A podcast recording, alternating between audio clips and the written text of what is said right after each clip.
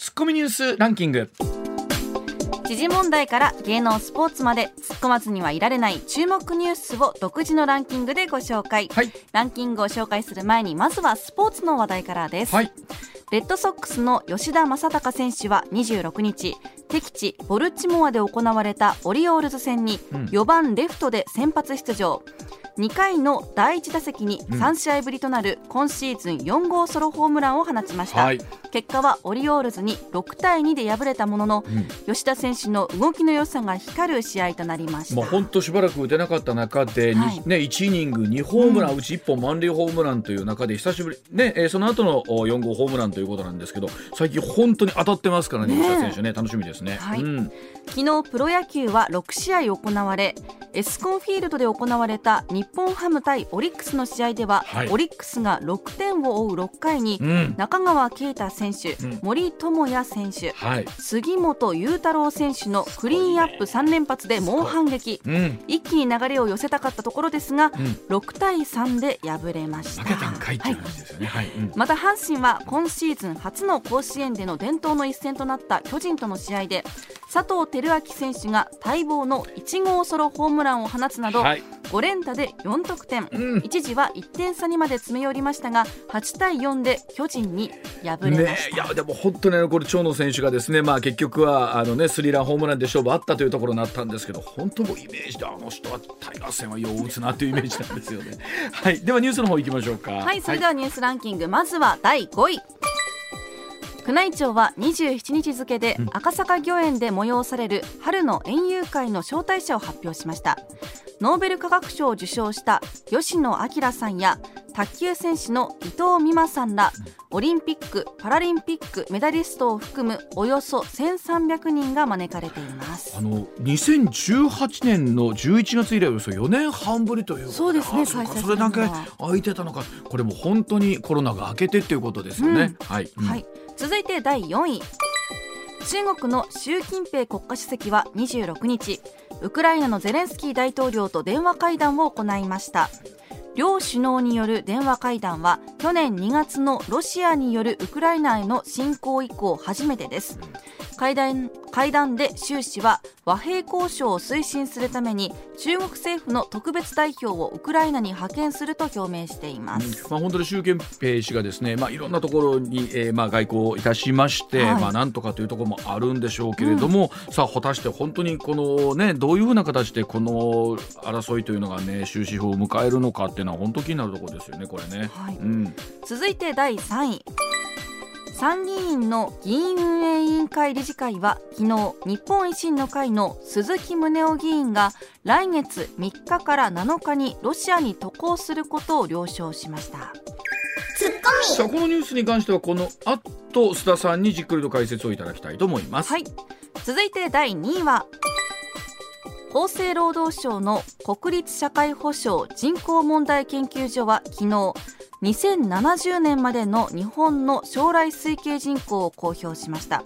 総人口は2020年の1億2615人から15万人からうん。2070年にはおよそ3割減少した8700万人となりこのうち外国人が1割を占めると推計してい本ます。当にあの2070年という5年後にですね一気にはい。8700万人というのはこうずいぶんショッキングな数字ではありますよね。うん。実際まあ山崎さんはその時にはまあずいぶんおばあちゃんになってるとは思うんですけれども。75歳くらいですかね。まあ、一方でまあ本当にここから山崎さん世代の皆さんっていうのはさ、果たしてその例えば、えー結婚に対する考え方とかお子さんに対する考え方を本当ねあのどういうふうに考えるのか。でこれ決して強制するのではもちろん当たり前でもありませんし、一方で本当に少子高齢化そういった皆さんがいかに、えー子育てをしやすくしていくのかあるいは産みやすい環境をどう作っていくのか本当に大きな問題だと思いますよこれ数字を見るとね。うん。続いて第1位は岸田文雄総理は昨日の参議院本会議で衆議院和歌山1区の補欠選挙の応援に訪れた総理が襲撃された事件の報告を受けた後もうな丼をしっかり食べたと発言した谷公一国家公安委員長に関して野党の更迭要求を拒否しました、まあ、あのこれ会合の中で、ね、出た発言ということで、まあ、確かにそのじゃあこのタイミングで言うことなのかっていう話は、まあ、もちろん細かいこと言うとあるんですけれども、はい、果たしてここまで大騒ぎするほどのもんなのかっていうところも含めてね そうですね。思う方も僕は思うんじゃないかなと思いますけどね。うん、はい、ではコマーシャルの後須田さんの解説でございます。上泉雄一のエーナーではあなたのメッセージをお待ちしています。ニュースについて言いたいことはもちろん暮らしの中で感じたいろんなことぜひ送ってください。メール uwa.mbs1179.com ツイッターではハッシュタグエーナーをつけてつぶやいてください時刻六時二十三分回りました。ここからは須田慎一郎さんでございます。須田さんおはようございます。はいおはようございます。おはようございます。よろしくお願いします。あの先日は松井一郎さんのインタビューにもね須田さんご一緒いただきまして、はい、ありがとうございました。こちらこそありがとうございました。でもあの松井さんも本当にね考えたら政界引退後初めてのメディアがね MBS だったということで まあ、あの時も申し上げましたけどね、はい、あの呼ぶ方も呼ぶ方だけど、出る方も出る方だ 呼ぶ方も呼ぶ方だし、出る方も 出る方。ね、まあでもなんかどうでしょう。あの印象とすると何でしょう。まあ引退されて間もなしとはいえですけれども、えー、やっぱり何でしょう。何かこう背負ってたものがふっと肩から降りたって感じはあるんでしょうかね。終わりやったんでしょうかね。ね。えー、あの角が取れたというかですね、うんうん、あの非常に柔らかな印象に私はあの受け止めましたね。ねあの顔もですね緊張感もほどけてですね非常に、えー、優しいおじさんみたいな感じになったのがちょっと意外でしたけどね。まあこれはあのもちろん松井さんに限らずいろんなところのいわゆる県庁県知事府知事だったり市長という皆さんっていうのはやっぱりそれだけの責任っていうのを常にやっぱ思ってらっしゃいますもんね。背負ってらっしゃいますもんね。そうですね、特に松井さんの場合は、やはりあの日本維新の会を含めてね、その維新を率いるそのトップリーダーっていうね、そういう非常に重責がありましたから、ねまあその辺も肩の荷が下りたんじゃないかなと私は思いますけどね。ねだと思いますが。さあそんな中で、えー、今日はこの話題からでございます。鈴木宗男参議院議員がロシアへ渡航その事情とは？日本維新の会の鈴木宗男議員なんですが来月3日から7日までロシアの首都モスクワを訪問するための申請を参議院に提出いたしました。え昨日午前の議員運営委員会で了承されましたが同じ日に行われました維新の幹部会ではロシアのウクライナ侵攻をめぐり持論を展開いたしましてロシア擁護とも取れる発言をするなどいろいろと物議を醸しているようでございます、さあこのタイミングでのロシア訪問が計画された事情というところ一体何があったんでしょうか？田さんお願いいたします。はい、うん、あのやはりですね、あの鈴木宗男さんというと、北海道選出の、北海道を地盤とする、うん、えー、政治家ですから、はい、えー、実を言うと、独自のですね、ロシアに対するパイプ、ロシアのですね、うん、えー、政権中枢に対するパイプを持っているんですよ。はい、で、これはただ単純にですね、なんかこう、えー、感想ベースの話ではなくてね、うん、私が実際に鈴木議員のですね、うん、えー、実力を目の当たりにしたのが、ちょっと古い話で恐縮なんですが、はい、2006年のことなんですよ。2006年。で、2006年というと、小泉純一郎政権の時にですね、はい、あの、まあ、忘れてるかもしれませんけれども、うん、あの、北海道のですね、えー、漁船が北方領土の海域で、うん、えー、銃撃され、拿捕されるというね。ありました。うん。ね、うんうん、ことが起こったんですね。うんうん、で、その時に実は、あの、小泉さん、そして安倍晋三、えー、官房長官はですね、うん、えー、まあ、あの、休暇中でしてね、官邸には、うん、えー、出てきていなかったんですね。うん、で、その時にどう対応、対処するのかっていうところがちょっと問題になりましてね、うん、えー、急遽官邸サイドが頼ったのが、うん、えー、鈴木宗男さんだったんですよ。ああ、なるほど。えー、まあ、これ通常の外交ルートではなかなかですね、スピーディーな解決が図れない、つまり外外務省ルートではね、ね、というところで、えー、鈴木さん個人が持っている、今日これ、初めておそらく明らかになる話だと思うんですけれども、まあ、だから鈴木さんを頼って、ですね鈴木さん経由で、えーかんえー、ロシアのですね外務省に直接話をつけて、えー、まあ言ってみれば、ですねスピーディーな解決を図った、でその日のうちにですねあの連絡が取れたんですね。すごいロシア本国の、うん、えー、まあ、官邸サイドはですね、うん、まあ、そういった意味で言うと、鈴木さんっていうのは、独自に、そして太い大きなパイプを持ってるんだなっていうのを、うん、えー、私はあのまあ、その時に認識しましたね。ですから、ずっとおそらくそういう人脈がね、あの今日まで続いてたんだろうと、まずこれ、第一点、思うんですよ。はい、そしてもう一点が、ですね、はい、えー、先ほどちょっと出ましたけども、昨年の2月のですねロシアによるウクライナ侵攻以降、うん、えー、まあえー、日本はですね基本的にはウクライナ側に立って、うん、そして、えー、ロシアのですね一方的なその領土侵害、領土をですね、うん、えー、まあ、ウクライナにね、侵害することをですね批判をしてきた、でその一方で、えー、鈴木宗男さんはですね、まあ、一貫してロシア側に立って、まあ、ある意味で、えー、そこに至るまでの経緯ね、えー、ロシアが、えー、ウクライナを侵攻せざるを得ないような状況にウクライナ自身が追いやったんではないかということで、まあ、そういった持論を展開していたわけなんですね。まあ、これに関して言うと、もちろん鈴木さんに対する、えー、鈴木議員に対する批判は、えー、集まりましたけれども、そのその一方で、そういった発言を放置している日本維新の会、なるほど。ここに対する批判っていうのも、やっぱりあったはずなんですよ、はい、やはり維新の会にとってもですねイメージダウンになってしまうということもあって、それこそこれも今、初めて言うんですが、えー、そのね、先だってラジオに出演していただいた松井さんに、あれは問題じゃないですかって私、申し上げたことがあるんですよ。でそうすると、安田さん、あれは仕方がないんだよと、やっぱり鈴木さんというのは、えー、先ほど申し上げたように、うえー、ロシアをですねあ、失礼、北海道を地盤としている政治家で、やっぱり北方領土問題、はい、北方領土の返還問題に、まああのー、一番ね、トッププライドオリティを置いて、熱心に取り組んできた、はい、そのためにはロシアとの関係を壊すわけにいかないんだ。ね、で、まあ、だから維新の会としてもですね、はい、そういった鈴木さんが抱えるね、えー、個人的なですね、個人的なというか、まあ、鈴木さん自身のですね、事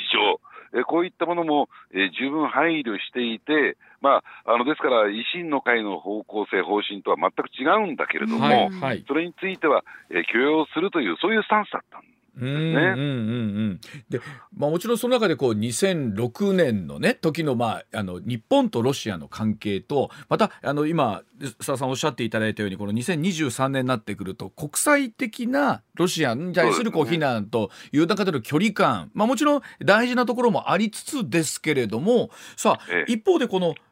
行かれてですね鈴木さんは、えっと、どういう目的でっていうところなんですけども、いかがですか、須田さん？えーあのー、ですから、そういった意味で言うと、ですね、うん、えー、昨年の、えーね、2月以降、じゃあ、その先ほど申し上げたような、うん、えー、関係性が維持できているのかどうか、うん、おそらくこれについては、ですね、うん、えー、鈴木さん自身もですね、まあ、もちろん、えーね、日本のロシア大使館とは、えー、まあ、連絡が取り合ってると思いますけれども、うんはい、本国のですね、政権中枢とそのパイプが切れてるのか切れてないのか、これがわからないんですよ。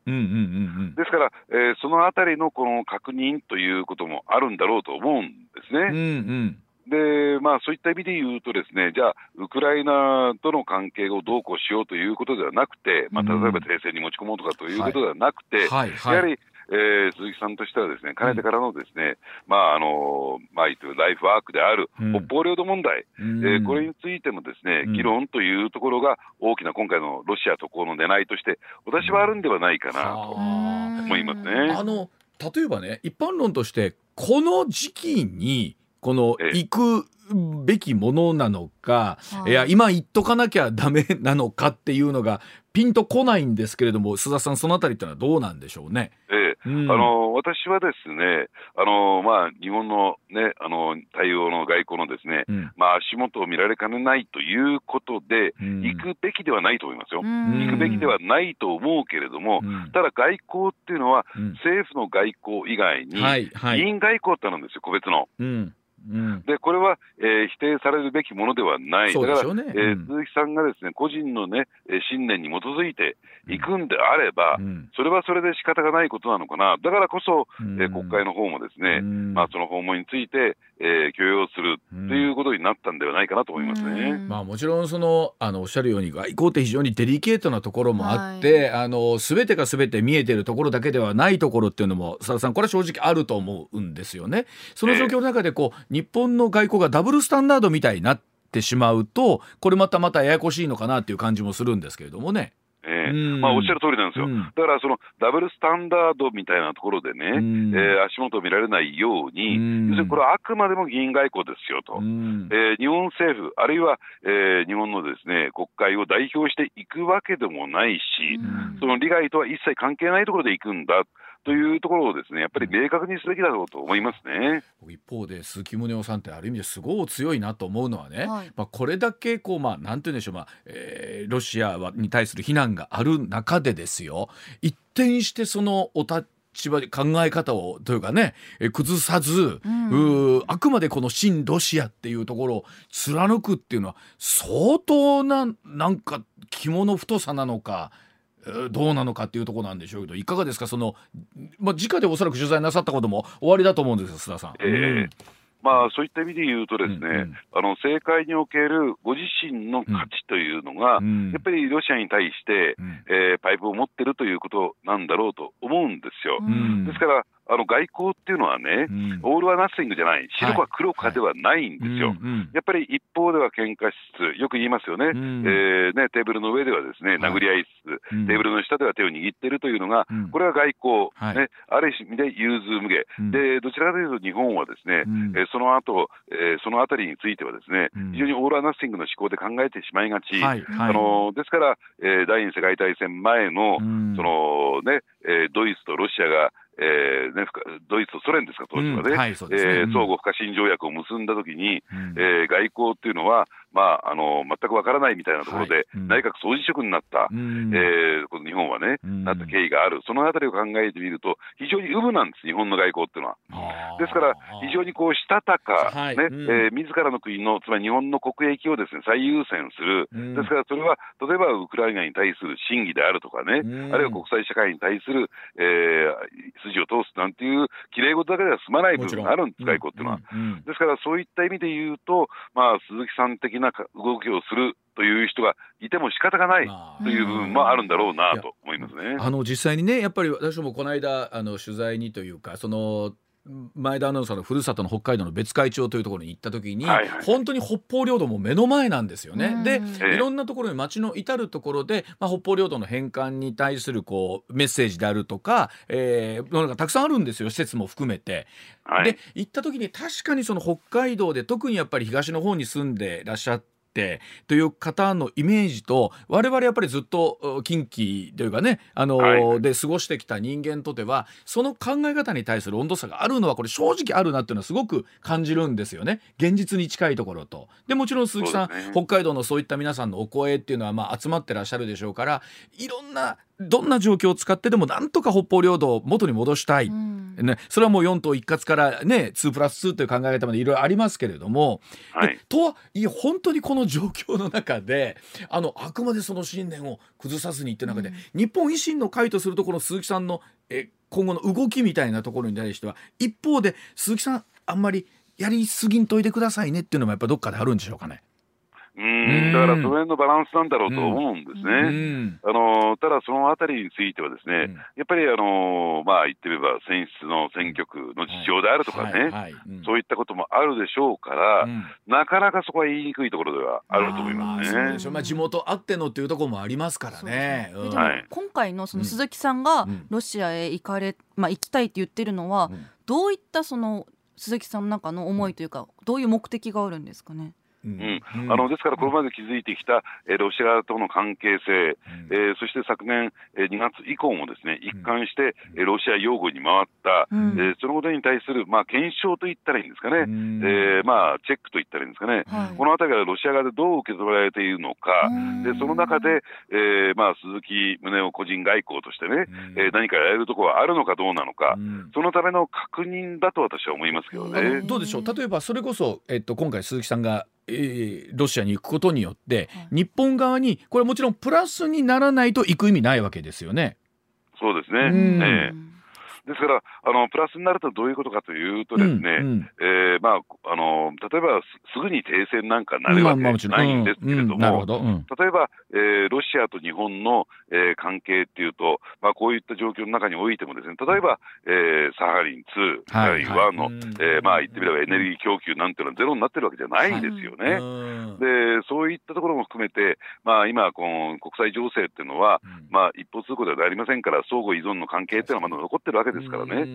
で、そのあたりで関係を100%切るわけにはいかない。じゃあ、その中でもし何か起こったときに、やっぱりこういうですね、うん、えー、コネクションというか関係性っていうのが、何かこう、えー、ね、活用することができるのかどうかというところに対する一縷の期待感っていうのも、私はあるんではないかなと思いますね、まあ、特にヨーロッパもそうでしょうけども、おっしゃったようにエネルギー事情を考えたときに、えー今までほどの関係性はないですが切るに切れないっていうのは外交では必ずありますもんね。うんあの、ね、100をゼロにするってわけにはないでしょうけど99あっても1は最後残しとくっていうのはありますもんね。そうですね、まあ、それ以外にもですね、例えば、えー、漁業資源をめぐるね、えー、交渉に関してもですね、うん、じゃあもう北方領土会議で一切取りませんというわけにいかないわけですよ。地元の漁業関係者のね、ね。立場を考えると。ねえ。とはいえなかなか大っぴらにあのどうぞあのお気をつけていってらっしゃいってわけにもいかないっていう事情もあるでしょうから難しいところだと思いますが。なるほど。あのじゃあ帰ってきた時にですねまあ一体このロシアへの訪問がどんなまあ一つの成果を生み出すのかってことですね。そうですね。えー、わかりました。はい。では続いていきましょう。こちらでございます。時刻6時39分でございます。出馬表明のアメリカのバイデン大統領再選を阻む壁とは？今月25日アメリカのバイデン大統領2024年の大統領選に出馬しまして再選を目指すと表明しました。現在80歳と歴代のアメリカ大統領の中ですでに最高齢となったバイデン大統領なんですがさあ有権者がさらに4年の任期を託すのかが問われることになります。果たしてすんなり再選といくんでしょうかということですがさあさんバイデンさんの正式な出馬表明ここまでなかったんですが25日先日ですけれどもいよいよありました。アメリカの反応いかがでしょうか？うん、いやこれはですね、もちろんね、えー、共和共和党サイドは、うん、つまり、えー、バイデンさんとのね、うん、対抗勢力である共和党サイドは非常にこう冷ややかに、というかですね、うん、えー、チャンス到来というような受け止め方をしてるんではないかなと私は思いますね。というのはですね、やっぱりこれ、共和党支持者にとってみるっていうと、やっぱりバイデン大統領とは全くね、えー、期待されてないんですが、一方で、えー、じゃあ民主党はどうなのかっていうと、はい、えー、まあ民主党を支持している、あるいはそのリベラルなね、うん、えー、まあ、メディアっていうのも、まあ、例えばニューヨーク・タイムズであるとか、ワシントン・ポストであるとか、あるわけなんですよ。はいうんうん、でえーまあ、そういったところについても、ですねこれ非常に冷ややかにというか、まあえー、そもそもですねバイデン大統領、大統領選挙に出馬すべきではないというのが、リベラル系メディアのですね、えー、これまで展開してきた主張ですからね、はい。うんうんうん、そういった点でいうと、要するに足元から、えー、まあ一定の批判が出てくるんだろうなと思いますね。それでも言われてるように、じゃあ民主党はバイデンさんに代わる候補者がいるのかって、これがなかなかいないないらしいですね。そうなんですね。ですから、うんそういった意味で言うと、人材不足っていうのが、うん、今の民主党が抱えている一番の大きな問題点ではないのかなと思いますね。しかもあのアメリカ大統領って激務なんでしょ？そう80歳ですからね。って言ったらなかなか、ね、もちろん体力は個人差あるとはいえですけれども、はい相当タフな中でなんなら今回の任期4年というのもね、うん、大丈夫かとお話し合った中でさらにもう4年となってくると80代こう後半が見えてくるわけですもんね。次の任期の終わりにはね。えー、うん、ですから、あのこれね、意外と日本ではね、理解されてないんですけれども、うん、あのアメリカ国民の、あるいはアメリカの有権者のでですね、うん、えー、大統領に対する、ある種の期待というか、イメージというか、うん、えー、があるんですね、はい、それは何かというと、まあ、いくつかキーワード挙げますね、やっぱりあのタフであるということ、マッチョであるということ、はい、父親のような存在であるということ、というようなですね、まあ、そういった強いトップリーダーっていうのが、やっぱり、えー、有権者の大統領にたね、あのー、対するですね、うん、えー、抱いてるイメージなんですよ。ですから、弱々しい人であったりとか、うん、えー、ね、優柔不断であったりとか、うん、まあ、そういった人に対してはですね、やっぱり大統領候補として、だから能力とかところいうところではなくてね、また別のイメージがこうあるんですね。父親のようなイメージと言ってるのかな。守ってくれるようなイメージそうですね。えー、えー、ですからピンチの時に必ずです。だからアメリカ映画を見ていただいて分かる通り、うん、えー、お父さん役をやってるのが、えー、ピンチの時にはですねそれまで弱々しかったの人でもですね、うんうん、もうものすごくこう、えー、力強く家族を守るっていうところで動きますよね。はい、うんうん、あれが大統領に対するイメージなんですよ。そうすると、バイデン大統領っていうのは、まあ、次に出たときは、ちょっとそのイメージから大きくかけ離れてるなと。ですから、その政策であるとか、能力であるとか、はい、ねえー、あるいは人間性であるとか、以前の問題としてちょっと大きく問題点があるんじゃないかなと思いますね。で、まあ、やっぱり言われているように、結局はその共和党が今度は候補者としてさ、果たしてトランプさんが指名されるのかいわゆるテレンでデサンテスさんが指名されるのかっていうところにもなるんでしょうけれども、うん、結局、えー、どっちかっていうとその共和党の候補者選びの方がやっぱり注目されてますもんね。うん。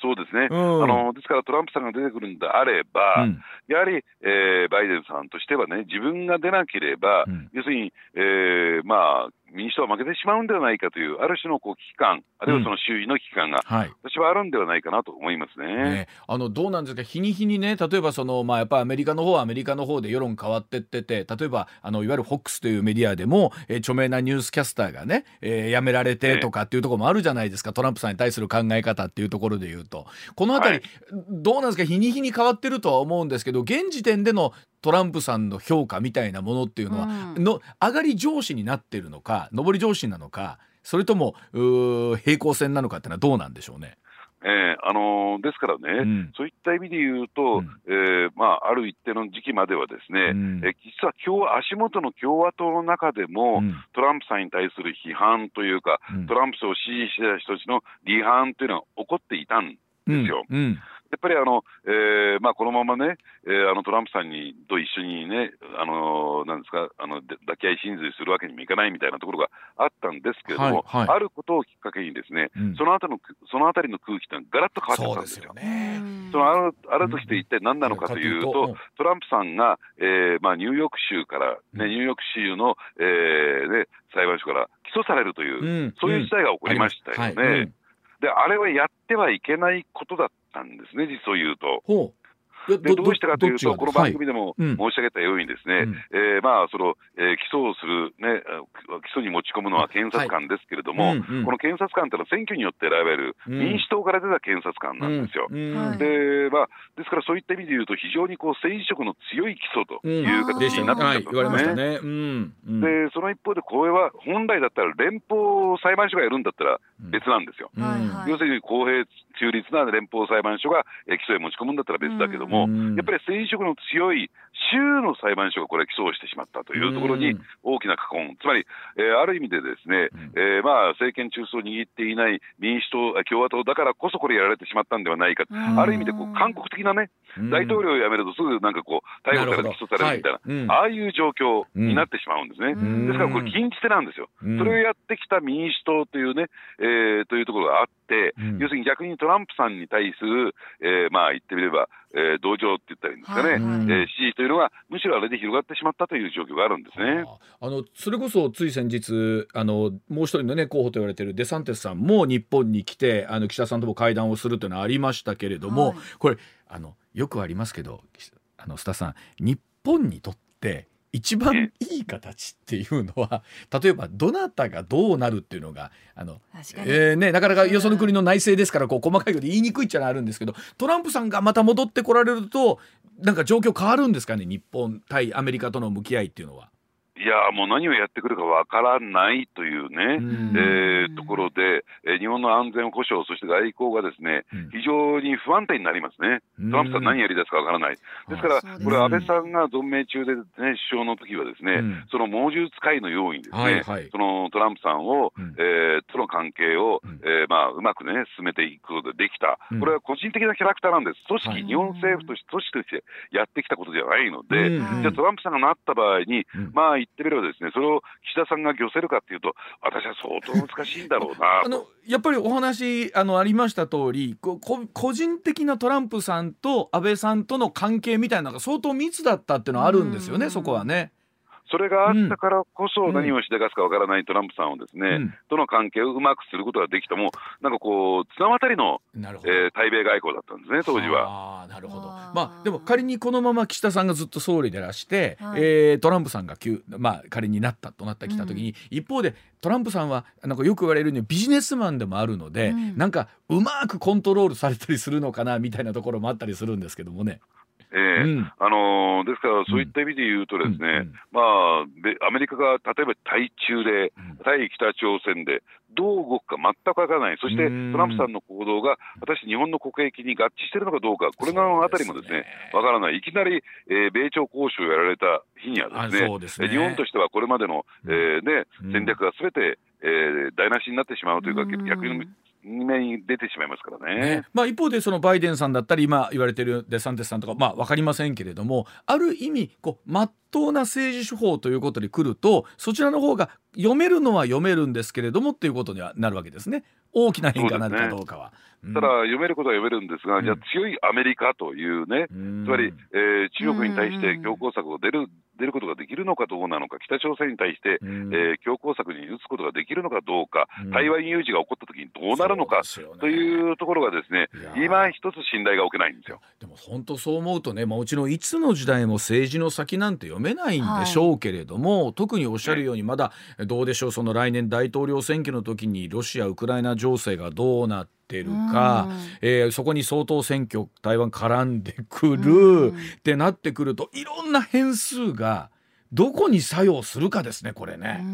そうですね。加えて、ロシアも大統領選挙なんですロシアも大統領そうですよね、うん、そういった不安がある中で、えー、国民の父親的イメージがどっちにつくかって考えたら、ちょっと誰を選ぶのかですね、アメリカ国民の皆さんがね。えー、ですからね、先ほど前泉さんの、うん、じゃあ日本にとってどれがベストなのかって考えたときに、うん、要するに、まあ、だからアメリカ大統領でが誰になるかで一喜一憂するんではなくて、うん、えー、日本のですねスタンスをきちんと決めて、ね、要するに日本の国益を最優先するような、そういう外交安全保障をやるべきなんですよ。で、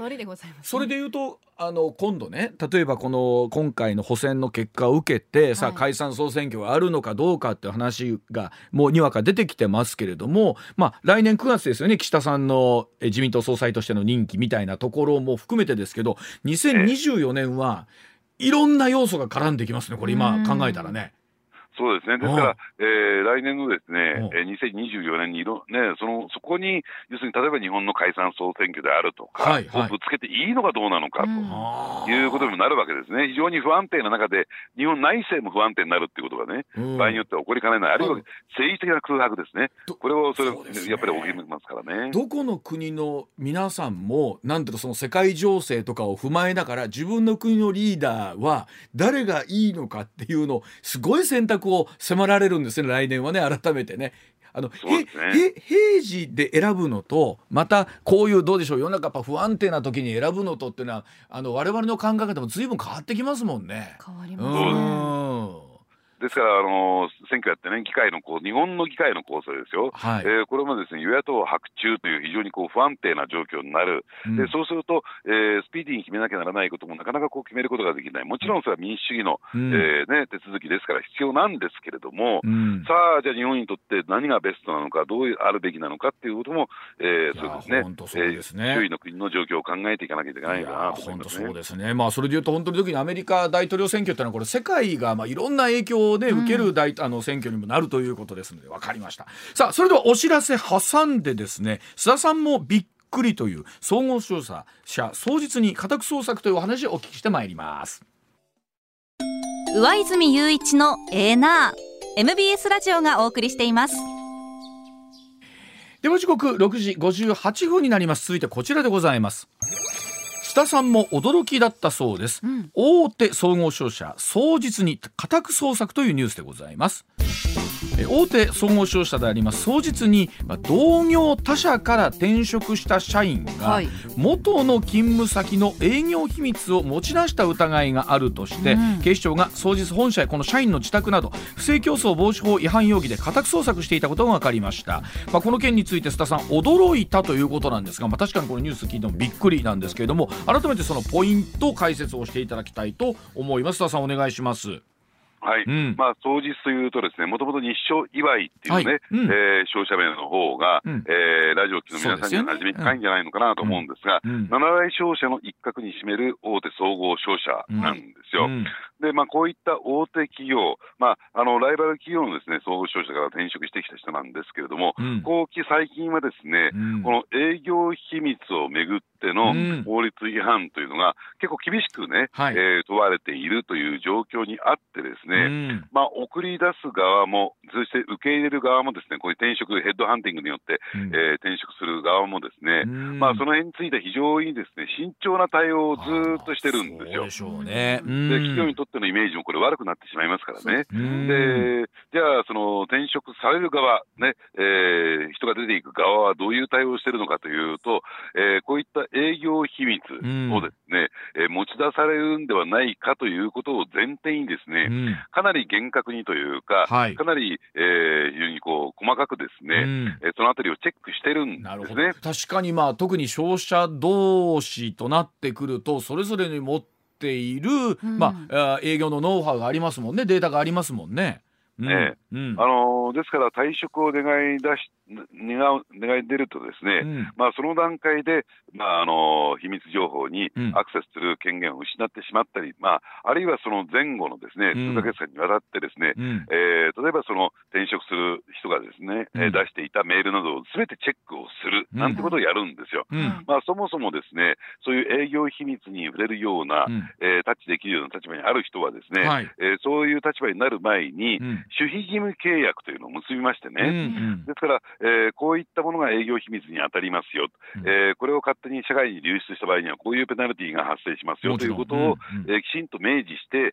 やり取りするというのが一般的なんですよ。うん、そして受け入れる側もですね、えー、それに関してはですね、あの極めて、えーね、慎重なというか、対応を取っていてですね、もしそういったものを利用して、えー、まあ言ってみればなんか商品開発をするサービスを展開するなんてことになるとですね、えー、巨額な損害賠償を加えて、刑事責任を問われることになりかねませんから、そ、ね、えー、それについては非常にこう企業のリスクとしてね、うん、認識をして、うん、えー、それについては厳格な対応を取るんですよ。うん、ですから、なんかこう、こういったニュースに接したときにですね、あこれ、は双日が何かね、えー、まあ、なんていうのかな、やましい気持ちを持って、営業秘密を持ち出してくれることを期待してヘッドハンティングしたんだ、転職を受け入れたんだ、でそれを利用して何か新しいビジネスをやろうとしたんだ、あるいは、えー、ライバル会社の優位に立とうとしたんだという、そういうイメージってのは間違いなんですよ。ほうほうそんなことは絶対に見つかりますし、うん、明らかになってしまいますし、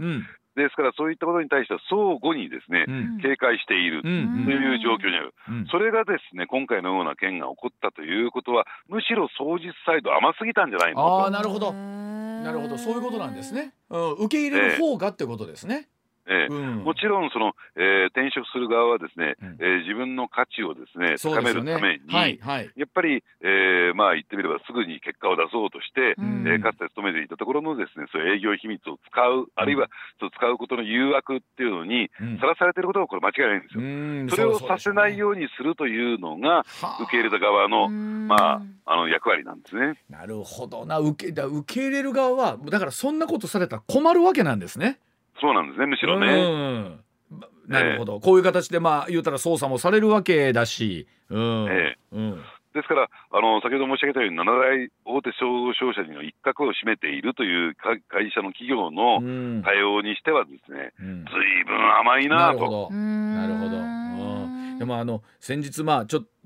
ケースは違うかもしれませんけれど例えば回転寿司チェーンとかでもですねありましたですよね。あの、ええ、元にいた会社のところの、えー、例えばキャンペーンの情報みたいなのを、ね、持ち出した持ち出してないということを含めてありましたけれども確かにそのデータをどう扱うかっていうのは本当にもう死活問題ですもんね、企業にとってね。ねまあ、ですから、大手回転寿司チェーンの場合はですね、うんうん、組織組織として、リスク管理としてですね、うん、まあ、あのあんまりですね、えー、成熟してなかったというかですね、あのきちんとその辺の体制が整ってなかったっていうところは言えるんだろうと思うんですけどね。これでもね、須田さん、本当に今ね、転職サイトなるものも本当に多いですし、はい、まあ、あのね、あの新しい自分のもう一度人生ね、うん、まあ、やり直そうというか新しいところでスタートさせようということで転職も随分活発になってるじゃないですか。うん。となってくるとこの辺りのルール整備っていうのは今おっしゃったように受け入れる方がどれだけその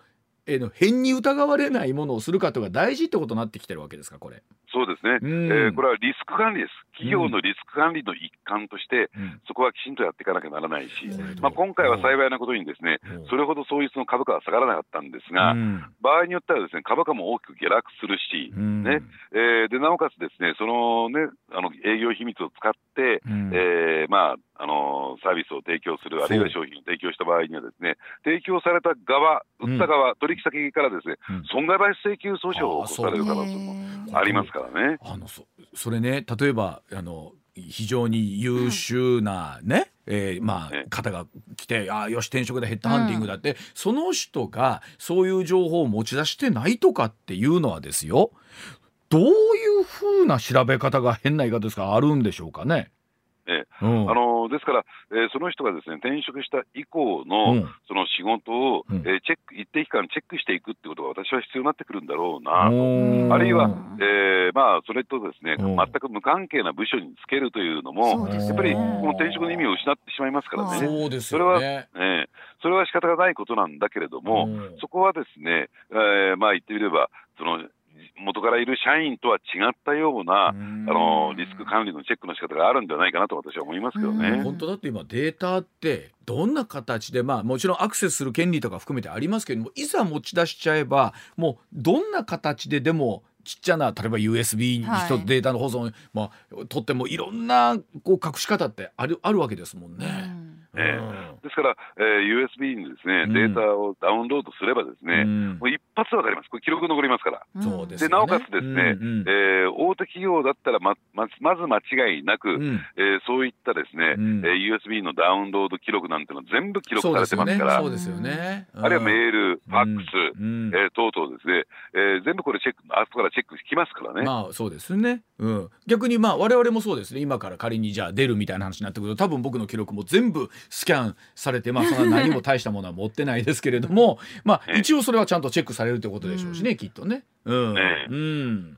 でもホライゾンさんが出ていく場合能力はもちろん持っていって、うん、だけどそのデータは持っていかないっていう。能力は持っていけどデータも、いやだからそれで言うと別に僕どうこうじゃなくて能力の部分とデータの部分っていうのってのこの線引きはすごい難しいですよね。確かにね。そうですね、あのですから今お指摘にあったように、じゃあそういったデータを持ち出してないけども、頭の中に残っているデータっていうのは、そうそうそう。これは管理のしようがないですか